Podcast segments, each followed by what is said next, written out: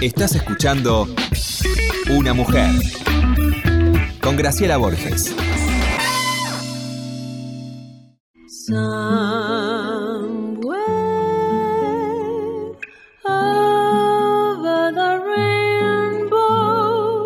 Lore, seguimos acá.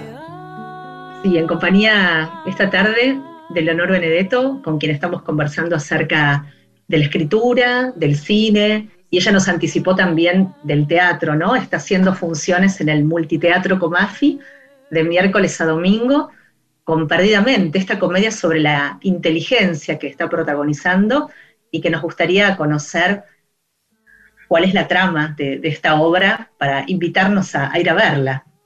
Ahí está, qué bueno. Sí, la, la, trama es interesante. Eh, Mariela Asensio y, y, José María Muscari se pusieron a trabajar sobre un texto de Facundo Manes que trata sobre los distintos tipos de inteligencia. Y tomó cinco tipos de inteligencia de, la mente, los cinco tipos de mente que tienen distinta clase o manera de inteligencia. La mente inteligente, la mente del trabajo, la mente emocional, la mente adicta y la mente corrupta. Mm. Tomaron eso y eh, inventaron una trama de una jueza que está perdiendo la memoria y, llama a su hija, a su, eh, eh, tiene a su, a su especie de secretaria mucama, ama de llaves, que vive con ella, y, a la persona que le lleva las cuentas.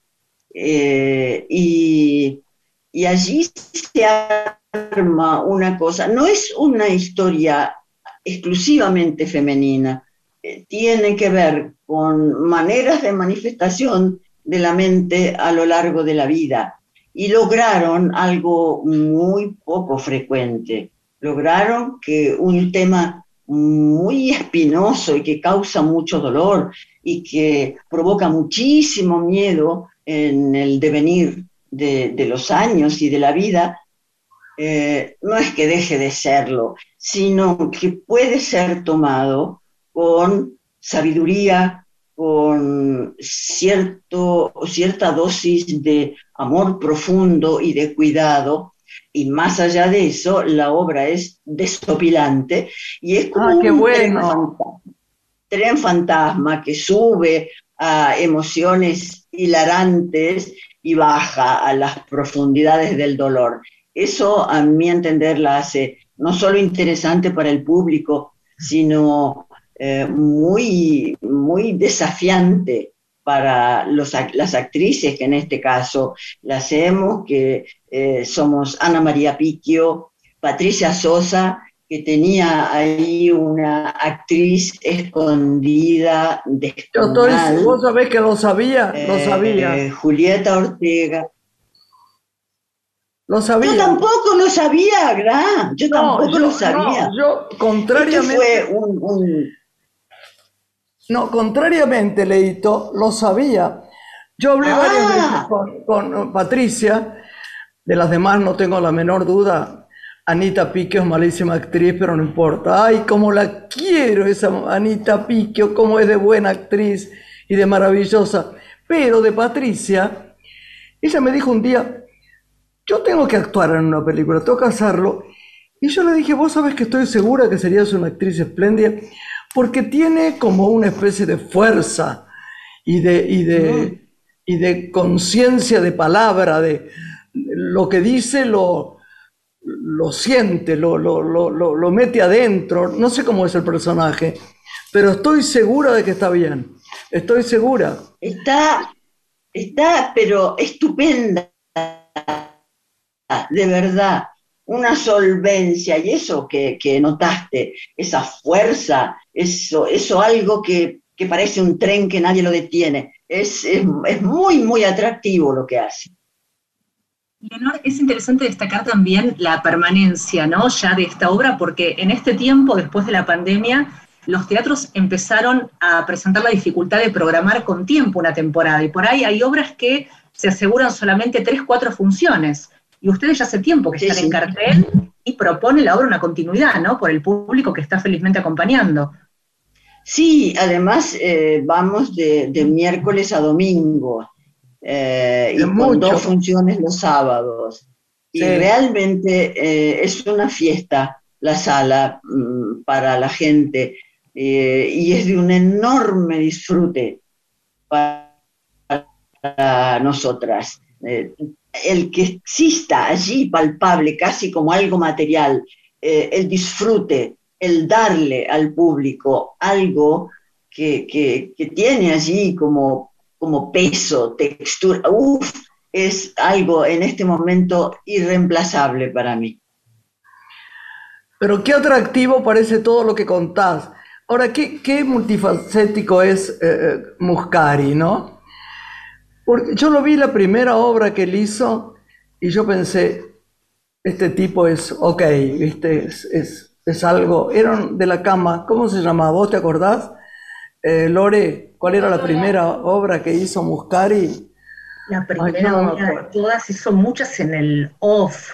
No, pero la primera, primera, primera.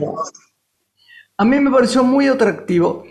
Después hizo alguna cosa que me gustó más o menos, pero no para en creatividad. Quiero decir, no para. Tiene una cabeza que trabaja, trabaja, trabaja, trabaja. Y le salen las cosas muy bien.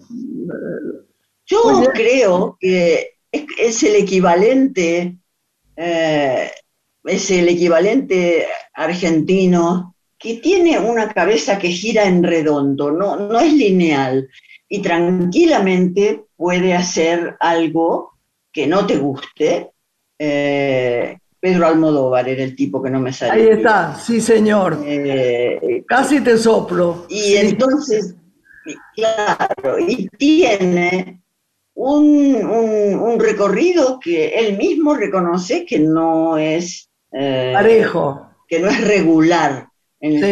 sí. que no es parejo.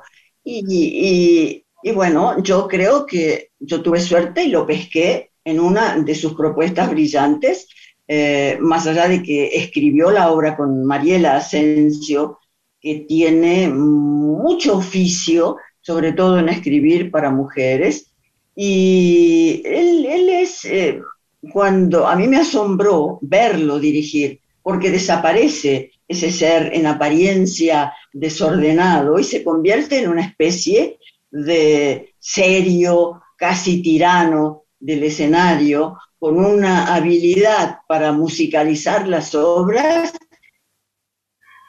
pero que yo he conocido poca gente eh, de esa habilidad de hacer encajar las palabras con el...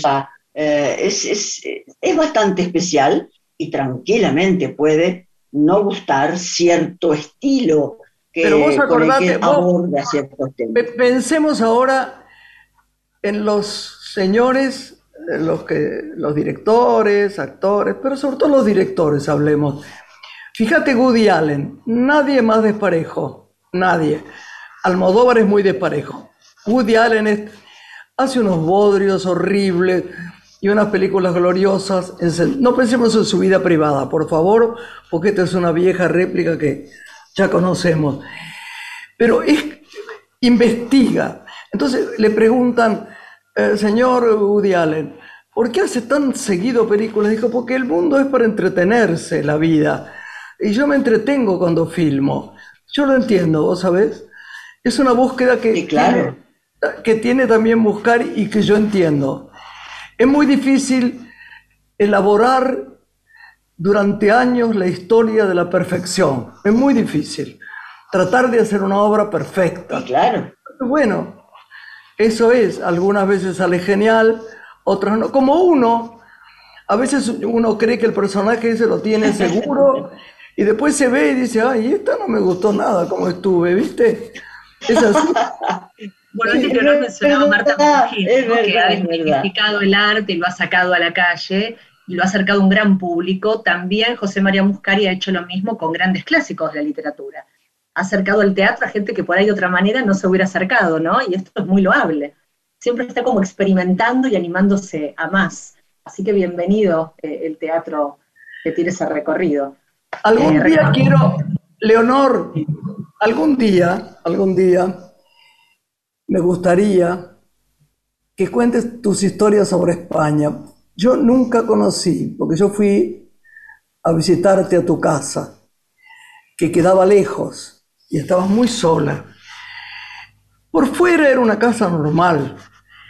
Y vos habías hecho de esa casa, cuando yo entré, no digo un palacio porque es una palabra torpe, algo delicioso. Lo que vos convertiste esa casa, viviendo con sacristán, es una de las cosas más bellas que yo recuerdo, más raras.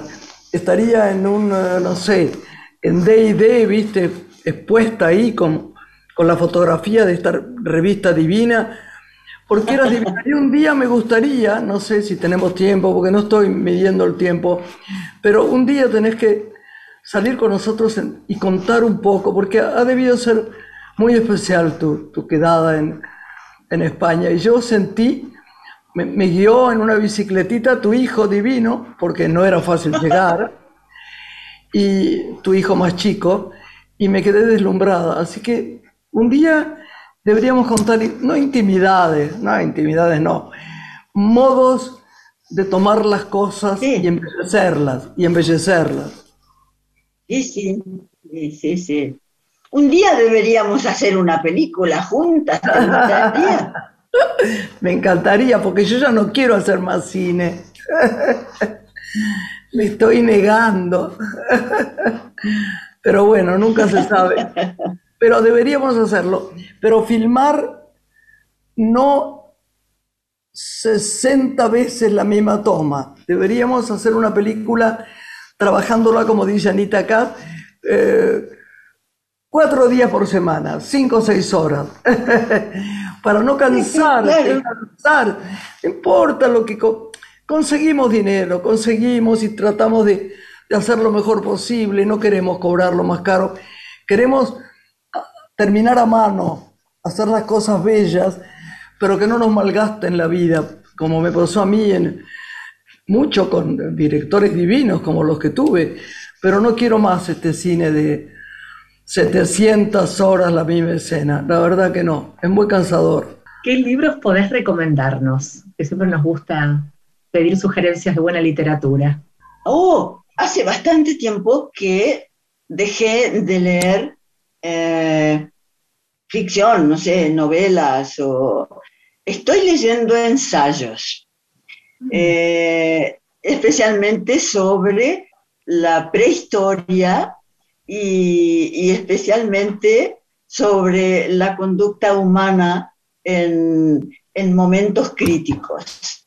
Me, estoy pero subyugada por esa temática, por cómo, cómo nos comportamos en momentos críticos, habla de nosotros, de nuestra capacidad de supervivencia, de nuestra capacidad de ver al otro de verdad como un otro que a la vez soy yo, eh, creo que es uno de los sentimientos más difíciles de experimentar, ese de saber que lo que me está pasando a mí también le está pasando al otro. Eh, y es una manera de mejorar el mundo que está al alcance de cualquiera cuando lo ejercitamos. ¿Cómo accedes a esa literatura que te interesa? Hoy hay en las redes sociales tantas plataformas que sugieren libros, hacen síntesis, presentan talleres, vas a la librería y pedís libros de esa temática. ¿Cómo te nutrís de esa literatura? ¿Cómo accedes a ella?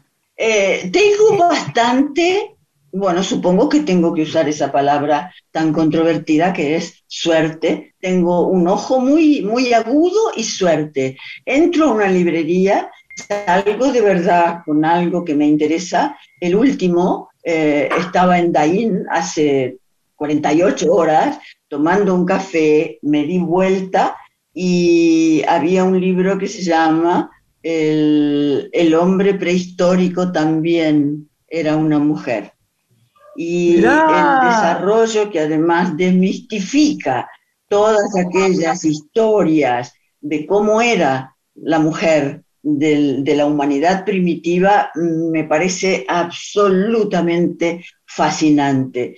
Y luego otro libro, pero que hay que directamente, en vez de leerlo, comerlo, se llama Algunos hombres buenos del filósofo francés Iván Jablonka, donde insta, insta a los hombres a, ponerse la, la camiseta de la lucha de las mujeres y, lo expresa de una manera tan, tan con, una apertura de corazón y de mente, absolutamente conmovedoras. Por ahí andan mis lecturas. Bueno, ¿querés que te cuente que, estoy yo? sí. Me, me, he vuelto livianita, livianita, porque desde muy chica, vos sabés, yo he leído mucho. Entonces ahora, como quiero estudiar vasco, estoy escribiendo, estoy leyendo ah, dos novelas de un vasco que además son policiales y los policiales me vuelan la cabeza, me encantan, no los mal escritos, ¿eh? no, los daneses, y estoy viendo a este vasco que escribe, que además dice palabras tan difíciles en vasco que yo estoy, tengo que saberlo, tengo que saberlo, tengo que estudiarlo bien. Nuestra amiga Elena Goñi me dice, cuando lo voy a verla, ¿y cómo sigue el vasco? ¿no? Porque ella también es vasca. Y ahí está, y ahí está. Estamos estudiando vasco. Vos sabés que es una de las, cosas que sirve más para desarrollar el cerebro, todos los, eh, los, los eh, lenguajes como el chino, el japonés, el vasco, que se manifiestan a través de ideogramas, no de palabras como los, como los eh, idiomas que nosotros estamos acostumbrados a manejar. Es fantástico lo que estás haciendo. Vos sabés que mi, nieta está estudiando coreano. Yo no puedo creer que estudie coreano y alemán.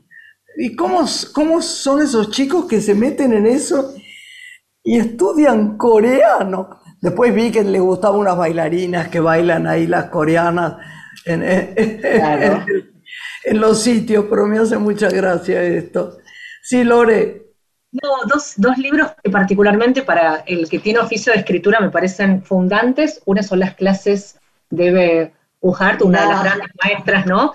De la, de la literatura, que son los apuntes de sus alumnos, que es un libro chiquitito, eh, precioso, que editó Liliana Villanueva, que lo escribió, y el otro es un clásico, Mientras escribo, de Stephen King, que también lo recomiendan mucho los escritores para introducirse en el mundo de la escritura. Dos, dos básicos, ¿no? Diríamos. Un bestseller ya este libro de, de King. Bueno, hemos hecho un recorrido por todos los rubros de la cultura, por todos los géneros contigo, Leonor. Hablamos del teatro, del cine, de la literatura, de la escritura. Qué lindo. Qué lindo todo lo que estás forjando. ¿Nos tenemos que ir? Ya es tiempo de irnos, sí. Pero querés que te diga, su visita. Te agradecemos tanto, Leito, hermana del alba. Nos hablamos después, pero yo te mando todo el abrazo de mi corazón, porque sé lo cansador que es hacer funciones. No sabía que tenías dos funciones los sábados, lo cual habla de dos cosas. De lo fuerte que sos, de lo joven que sos además de esa resistencia que tenés, porque hacer dos funciones, yo no puedo creérmela. Y además del éxito, porque si hay dos funciones es que la gente llena el teatro. Así que te mando un beso enorme, te abrazo con mi corazón y adiós, mira, de todo el equipo. ¿No, Lore? Sí, muchísimas gracias, estamos muy agradecidas. Chao, chicos, muchas gracias a ustedes. Volá, volá tu teatro. Chao, mi amor. Chao, mi amor. En cualquier momento. Chao, mi amor. Chao. Nos despedimos. Hasta la semana que viene, Grace. Hasta la semana que viene, preciosa. Chao. Chao, nos vemos. Chao. Una mujer se ha perdido. Conocer el delirio y el polvo. Se ha perdido esta bella locura, su breve cintura debajo de.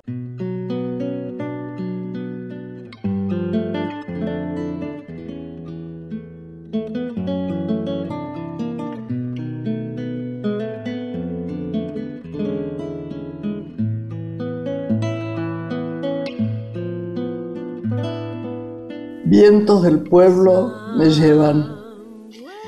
Si me muero, que me muera con la cabeza muy alta, muerto y veinte veces muerto, la boca contra la grama, tendré apretados los dientes y decidida la barba.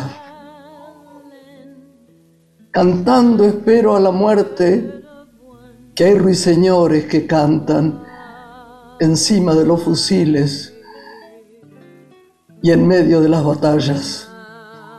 Miguel Hernández, poeta español, recordado por mí uno de los personajes de la poesía más alto en mi corazón y en, en la cabeza de muchos que aman la poesía.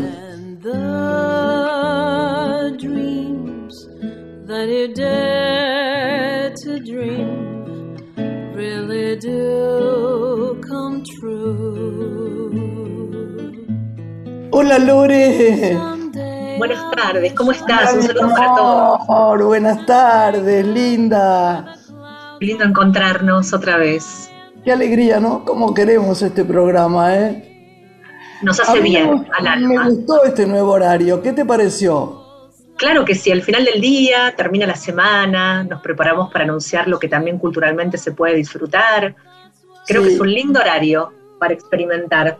Vamos a decirle a la gente que seguimos grabando por orden este, de, de cuidado y todo lo demás. Yo agradezco a, a Natalia Álvarez que está acá conmigo, que es una divina total, como una hermana pequeña que trabaja tanto y tanto en Mar del Plata. ¿Te acuerdas que la tuvimos Sí, claro que sí. conversando? Bueno, me, me ayudó mucho hoy y además quiero saludar especialmente a Santiago, nuestro productor, Santiago Pfeiffer, y al chiquito Profili, que se ha portado bastante bien. Salgo en algunos momentos terribles donde he visto comer, no sé, unos chorizos a la pumarola, pero no puedo decir nada. Esta, esta pseudo alegría que trato de tener hoy es a pesar de todo y no gracias a algo. Porque Lorena y yo hablábamos hoy a la mañana del terror de la guerra.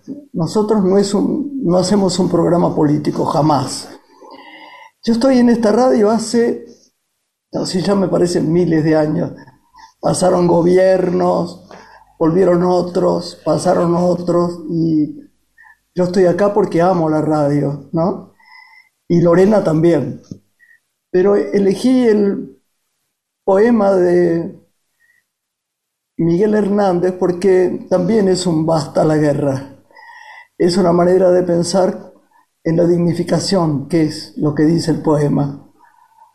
Yo siento que estamos ante una crisis de paradigma, ¿no? De un paradigma geopolítico que nos muestra la vulnerabilidad humana frente a un conflicto bélico, donde nuestro cuerpo, el cuerpo emocional, afectivo, espiritual que nos habita, se, se- se sensibiliza y también se angustia, ¿no? Frente a lo que está pasando en Ucrania, porque cuando una guerra sucede, uno siente que no hay fronteras y se hermana ante el dolor ajeno. Por eso nos unimos juntas junto a todo este equipo en el pedido de paz. Eso es lo que queremos para, para los tiempos que vienen.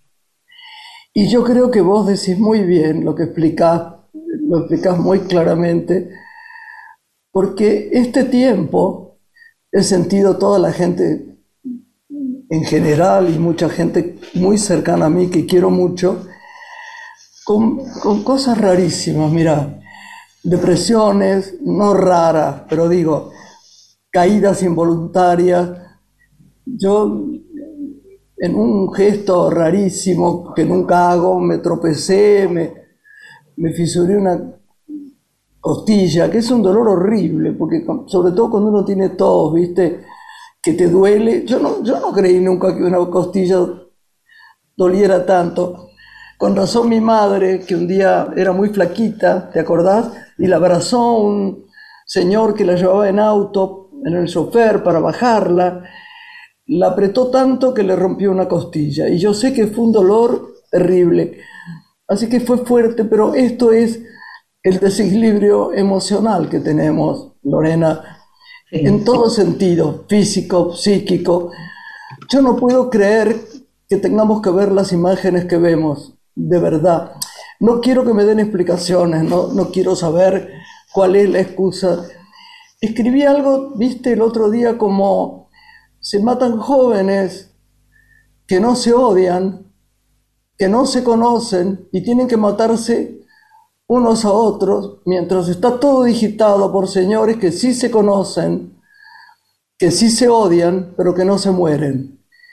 Y esto es francamente terrible. ¿Querés que hablemos un poquito de Miguel Hernández? Dale, vos adelantaste que era un gran poeta y dramaturgo español. Sumamos que los libros ¿no? fueron su principal fuente de, de educación lírica. Hubo grandes autores del siglo de oro como Cervantes, Lope de Vega, Garcilaso y Calderón, que él dice fueron sus principales maestros, siempre lo, ha contado, ¿no? Y él tomó parte muy activa de la Guerra Civil Española y es justamente en el encierro en donde escribe su segundo y gran tramo de su producción poética.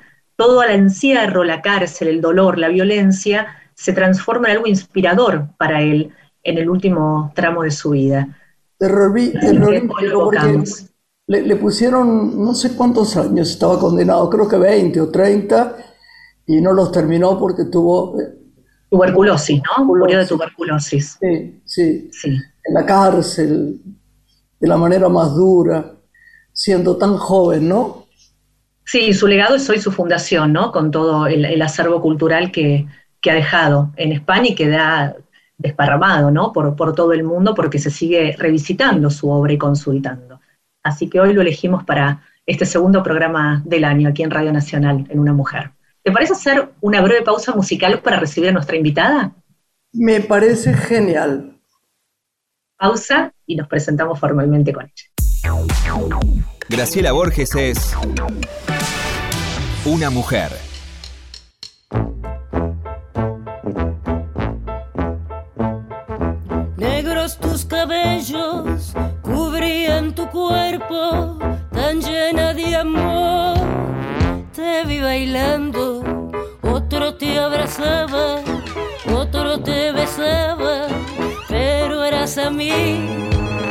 A quien mirabas, cara de gitana, dulce y apasionada, me diste tu amor con una espada hoy en los caminos, pagas tu destino, vives el amor, robas cariño. ¿Dónde están tus ojos tan profundos y aquel fuego de tus labios que eran míos? El licor que bebo abre mis heridas, me emborracha y más te quiero todavía. mía. Es esta mi canción desesperada que te llama y que te busca en todas partes, nadie sabe. Negros tus cabellos cubrían tu cuerpo tan llena de amor, te vi bailando, otro te abrazaba te besaba, pero eras a mí a quien miraba.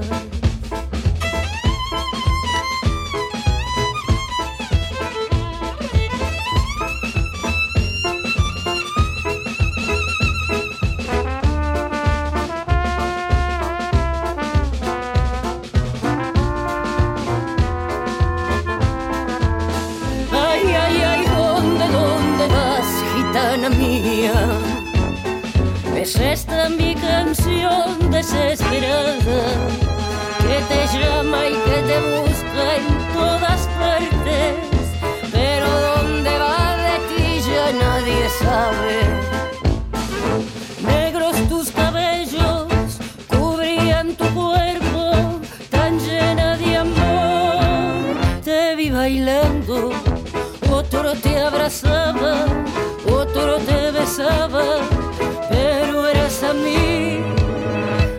a quien mirabas, cara de gitana apasionada me diste tu amor con una espada.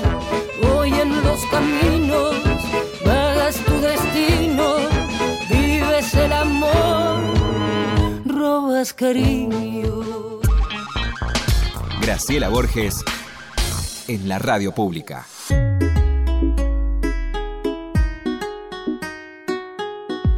Lore, ¿cómo va? Muy entusiasmada con la invitada que tenemos hoy. Eh, por favor, vos sabés cómo nos llamamos una a la otra, porque un día yo le dije, hermana del alma, ¿no? Había escrito una cosa que a mí me había conmovido mucho y ella me corrigió y me dijo, hermana del alba. Entonces, desde ese momento yo le digo hermana del alba.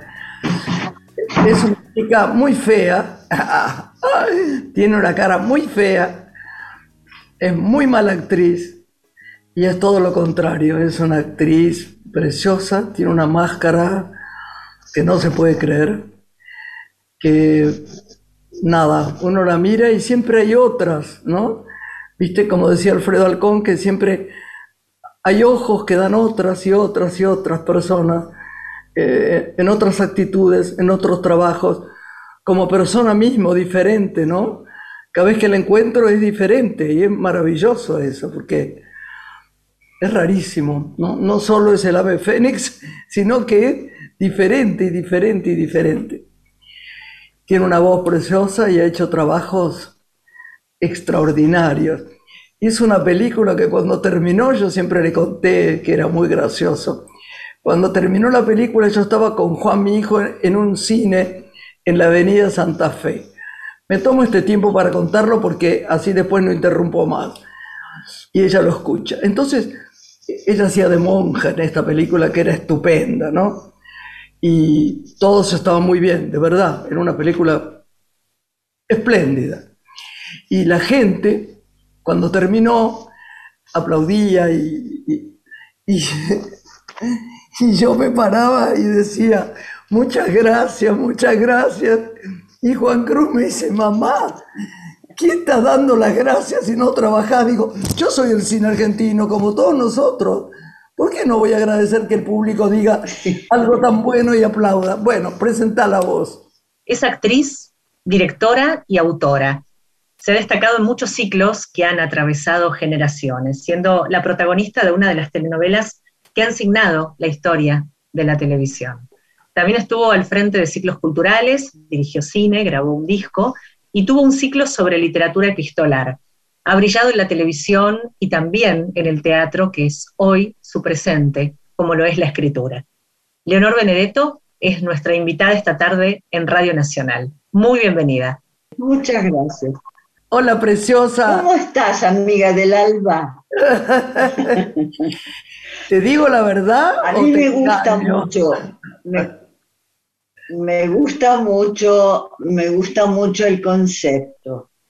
El alba es el amanecer y, y yo creo que tiene que ver con algo muy profundamente interno que tienen algunas personas hay personas muy jóvenes sin alba y con esto quiero decir que no tiene nada que ver. El alba es la posibilidad de crear, el alba es la posibilidad de esto que estabas diciendo recién, de tener muchas miradas eh, que se abren, algo así como las esculturas de Marta Minujín, que se desdoblan Y, llegan al infinito del desdoblamiento, sí. Y eso es el alba para mí, el poder desdoblarse, la adaptabilidad, el no quejarse, es la, la posibilidad de ver de verdad al otro. Eso es el alba para mí y eso, eso, por eso te digo, amiga del alba. Gracias, preciosa. Y lo adoptamos, siempre nos hablamos así. Quiero decirte que sos como un, frase como, como una caja de sorpresas, ¿no? Como una muñeca rusa, como una mamushka. todo el tiempo creo que sé todo, ¿no? Creo que sé todo, creo que sé todo. Entonces, hizo tal cosa. Hiciste una película, me gusta mucho que la gente lo, lo escuche porque mm, yo estoy viendo que mucha gente habla del cine argentino y no vio muchas de las cosas que debería ver. Lo escucho o lo veo o lo leo en Twitter, por ejemplo, ¿no? Me imagino que a, a, Lore también le pasará lo mismo. Y es bueno educarlos o decirles cuál es el camino que sería bueno seguir. Hiciste una película que era maravillosa, a mí me encantó y yo tuve la sensación de que no ibas a parar. Paraste. Eh, tomaste, siempre decimos que todos los caminos no están en los mapas, seguiste varios caminos, eh, trabajaste, filmaste, todo lo que hiciste tuvo una enorme jerarquía, alguna cosa te gustará más, otra te gustará menos, pero siempre impecable. Me acuerdo que nos encontramos en acercarte y estabas haciendo funciones y haces unas funciones. Yo, yo eh, fui tu empleada porque hice, hice para vos una carta, ¿te acordás? Sí, claro. Divina. Y entonces haces tantas cosas conmovedoras para las mujeres que a mí me gustaría un poco que Lorena también te pregunte, ¿qué es todo esto nuevo tuyo? Porque la escritura no es nueva, pero la gente no sabe. Contanos un poco Primero, ¿por qué no hiciste más cine? Yo, yo lo adivino, pero bueno, yo no soy, no soy ahora en este momento tu amiga que conoce. Contárnoslo. No, está bien. Eh, adoraría volver a dirigir. Eh, igual ha habido muchas dificultades. Una de ellas o, e, unas de ellas no dependen de mí, y es que no me han llamado para cosas que me entusiasmen. Eh, y por otra parte, es probable que el cine sea la manifestación artística eh, más cara, que necesite más recursos económicos en lo nuestro para, para llevarse a cabo. El cine necesita mucha, eh, mucha gente, muchas voluntades mancomunadas, mucho, mucho dinero. Es de verdad un arte colectivo. Eh, donde eh, sí, mucho, mucho. Y entonces mm, no han estado los tiempos y es verdad, a mí me ha requerido más la televisión, hasta ahora cosa de cuatro o cinco años, en, el, que fue un momento en el cual sentí que no me gustaba lo que estaba haciendo. Eh, la gente que me paraba por la calle y me decía qué lindo lo que, estabas, lo que estás haciendo, a mí me hacía sentir, no mal, pero no bien. Y, y sentí que había un compromiso no escrito, eh, tácito, con lo que llamamos el público, que no son otra cosa que personas, y, decidí cortarme eh, a cosas que son más riesgosas, como ponerme a escribir estas especies de crónicas que yo me invento y las publico todos los domingos en Instagram y en esta lista personal que tengo de mis amigos en, en la que te cuento. Y, y eh, marché además durante todo este tiempo con lo que yo le llamo mi espectáculo en la valija, que es una especie de hijo de aquel espectáculo, de aquel programa que yo hice de, con la literatura epistolar. Y el recorrido es donde yo estuve. práctica. Claro, el, el, he recorrido prácticamente el país, he cruzado a Paraguay. Eh, es, es una cosa que me da muchísima satisfacción, donde de repente eh, lo que llamamos el público tiene caras y respiraciones y emociones, y, eso es un alimento impagable para mí. Y, y una vez descubierto eso, me ha resultado muy difícil salir y además me he puesto un poco quisquillosa con aquello que tenía que hacer. Eh, es verdad que hice una serie para, para la tele eh, Estocolmo y, fue, fue bueno, fue un buen trabajo. Pero ya esta cosa de la telenovela diaria, cotidiana, me daba la sensación de que yo gastaba mucho, mucho de mí, mucha energía, mucho tiempo, mucho impulso y que no, yo sentía como cuando no tenés puntería y tirás la pelota a un lado y pega en el otro. Mm, dejé de ser feliz con eso y bueno, Dios me ha dado un don que es una desvergonzada búsqueda de la felicidad y donde no me siento feliz y con quien no me siento feliz, pues me voy. Y miedo al no saber qué va a pasar, tanto sea con una persona como con un trabajo, y me voy directamente, me voy a otro lado, me voy a otra gente, me voy a, a otro qué hacer. La escritura, que la hago en forma personal desde prácticamente muy chica, se convirtió ahora en un canal de expresión que para mí en este momento es irreemplazable. Y sobre todo porque la, nueva tecnología me da la posibilidad de sentir, no siempre veo las caras, pero la mayoría de la gente firma con su nombre y apellido, y es como una especie de comunidad, mitad virtual, mitad real, que yo siento muy cercana y que mm, hace que yo cuide mucho lo que estoy haciendo en este momento. Mm, y la, pandemia sí fue una especie de, ¿cómo se dice? De, de, bisagra para mí.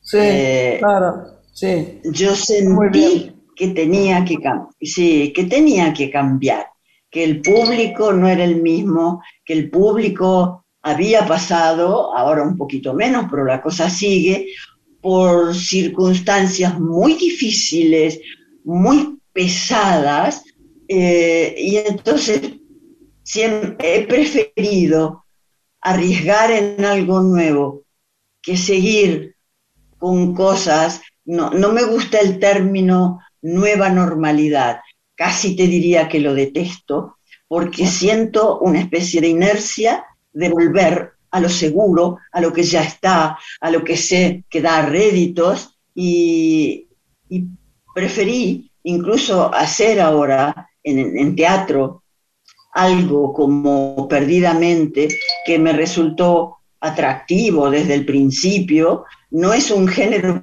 que yo haya transitado, casi te diría nunca, o algunas primeras veces cuando comencé la carrera, pero me ha ayudado a soltarme, a perder el miedo al ridículo, es, lo estoy poniendo a mi servicio, a algo que en principio no me resultaba del todo atractivo, tal vez por miedo, tal vez por cuidar excesivamente aquello que llamamos imagen, y, y, entonces pegué un volantazo y, me ah, siento. eso me parece, que te diga, me parece maravilloso eso, ¿eh? Perder el miedo y a, sí mismo al ridículo, a la, al temor de la actuación, del escenario, de lo que fuera, me parece mágico. Tenés toda la razón del mundo. Hay que participar en lo que a uno lo hace feliz, mientras uno puede. Mm. Si no se puede, barremos pisos, pero, pero intentemos hacerlo que los momentos en que no se pudo corresponden a, hace unos cuantos años atrás. El no poder era, en general, era un, obstáculo económico, una dificultad eh, económica. Y, yo creo que cuando, eh, cuando no hay dinero, eh, es sagrado hacer algo que no sea lo que está respetando tu manera por dinero. Eh, yo respeto profundamente a los actores que hacen con seriedad algo que no es el, ideal, yo también, la, estoy de acuerdo. Pero, y sobre todo, Y sobre todo las mujeres que somos las que, las que en algún momento hemos tenido eh, eh, chicos chicos y no, mis respetos a toda la población femenina. Hay hombres también que se encargan, eh, pero mayoritariamente mando mis respetos a la población femenina con, con niños pequeños que no pueden volverse demasiado quisquillosas en el trabajo que eligen. La película a la que se refería Graciela, en la que vos este, emprendes un camino como directora cinematográfica, ¿no? Tu primer largometraje que fue El Buen Destino, por si alguno de los oyentes puede verla y desea hacerlo. Y volviendo a la escritura que también eh, recuperaba Graciela, me preguntaba si aquel inicio de la carrera de filosofía, en la que vos te embarcaste antes de dedicarte a la actuación, despertó en vos también el interés por los autores y por los libros. ¿Y qué nutre hoy esa literatura? ¿Por dónde van tus escritos para aquellos que todavía no han tenido oportunidad del arte? no, pero además le vamos a pedir, le vamos a pedir, no, le vamos a pedir, no sé si hacemos un, un breve, ponemos una música, hacemos un breve paréntesis, pero quiero cuando tengamos tiempo, si tenemos que seguir grabando, grabamos, que ella lea algo. Hoy se lo pedí, la llamé y le dije, Leonorín, ¿nos lees algo de, ¿Qué te parece, Lore? ¿Lo hace ahora o hacemos una pausa? Podemos completar esta respuesta, si te parece, y ah, perdón, perdón. No me di cuenta. que nos cuente un poco por dónde va su escritura, para así cerrar antes de ir a la pausa con uno de sus textos. Es, es muy interesante tu pregunta, Lore, porque mi escritura va hoy por un hilo que, yo sé que a veces no es tremendamente fácil de seguir, pero tiene que ver con la filosofía de lo cotidiano, eh, esa cosa completa, esa cosa donde está el mundo en, una taza de, de, té. Yo he intentado inculcarles eso a mis hijos desde muy, muy chiquitos. Eh, cuando tenían un plato de puré delante y yo les decía de dónde salió la papa y el zapallo y ellos me decían de la verdulería, yo decía no, antes, ¿de dónde? Y nos íbamos, pero a, los confines del mundo para que entendieran que en la papa, en el zapallo, en el aceite, en la cuchara con que tomaban el puré, había trabajo humano y la mayoría de las veces de cualquier lugar del mundo estaba el mundo en ese plato de comida. Eh, este es el motor que rige lo que escribo. Cada vez menos soy localista, cada vez menos soy que lo único que me importa es lo que pasa en Argentina. Cada vez menos eh, me, achico, ya sea en mis deseos, en, en, mirar al mundo. Siento que cada vez estamos más interconectados y es verdad que eso no siempre es una superventaja para la vida cotidiana, pero yo trato de, responder a tu pregunta. Eh, por ahí va mi cabeza cada vez que se despierta un estímulo para escribir sobre eso. Me parece la filosofía, ¿no? Que es hacerse preguntas y poner al mundo en cuestión porque está en cuestión, ¿no? Creo que así ya muy claramente expresas que vas. ¿Vas a regalarnos un texto antes de ir, como decía Graciela, a la pausa? Esto es un texto que yo escribí para un libro que me pidieron unas, eh, unas juristas sobre la necesidad de que la justicia tenga una visión que incluya a las mujeres.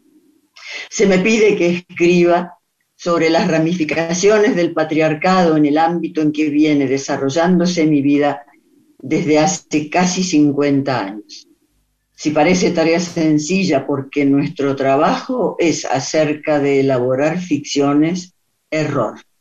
Es efectivamente una ficción, pero construida con emociones verdaderas que se encuentran en el archivo personal que cada ser lleva consigo desde su nacimiento. Y ese archivo tiene en todos los seres tanto peso como el cuerpo físico y tanta influencia como la mente. Todos hemos sufrido pérdidas, todos hemos amado, nos han abandonado, hemos abandonado. Hemos sentido miedo, envidia, celos, concupiscencia, bondad, ternura, violencia, ganas de matar, respeto, desprecio. Y todas esas experiencias han dejado su impronta indeleble en nuestra memoria emocional. Mm. La diferencia es que los actores nos ejercitamos para tenerlas al alcance cada vez que las necesitamos. Y debemos, esto es inexcusable, aprender a tenerlas bajo control, porque la ficción no existe. La ficción es control sobre el archivo, porque el cerebro no distingue entre lo real y lo inventado.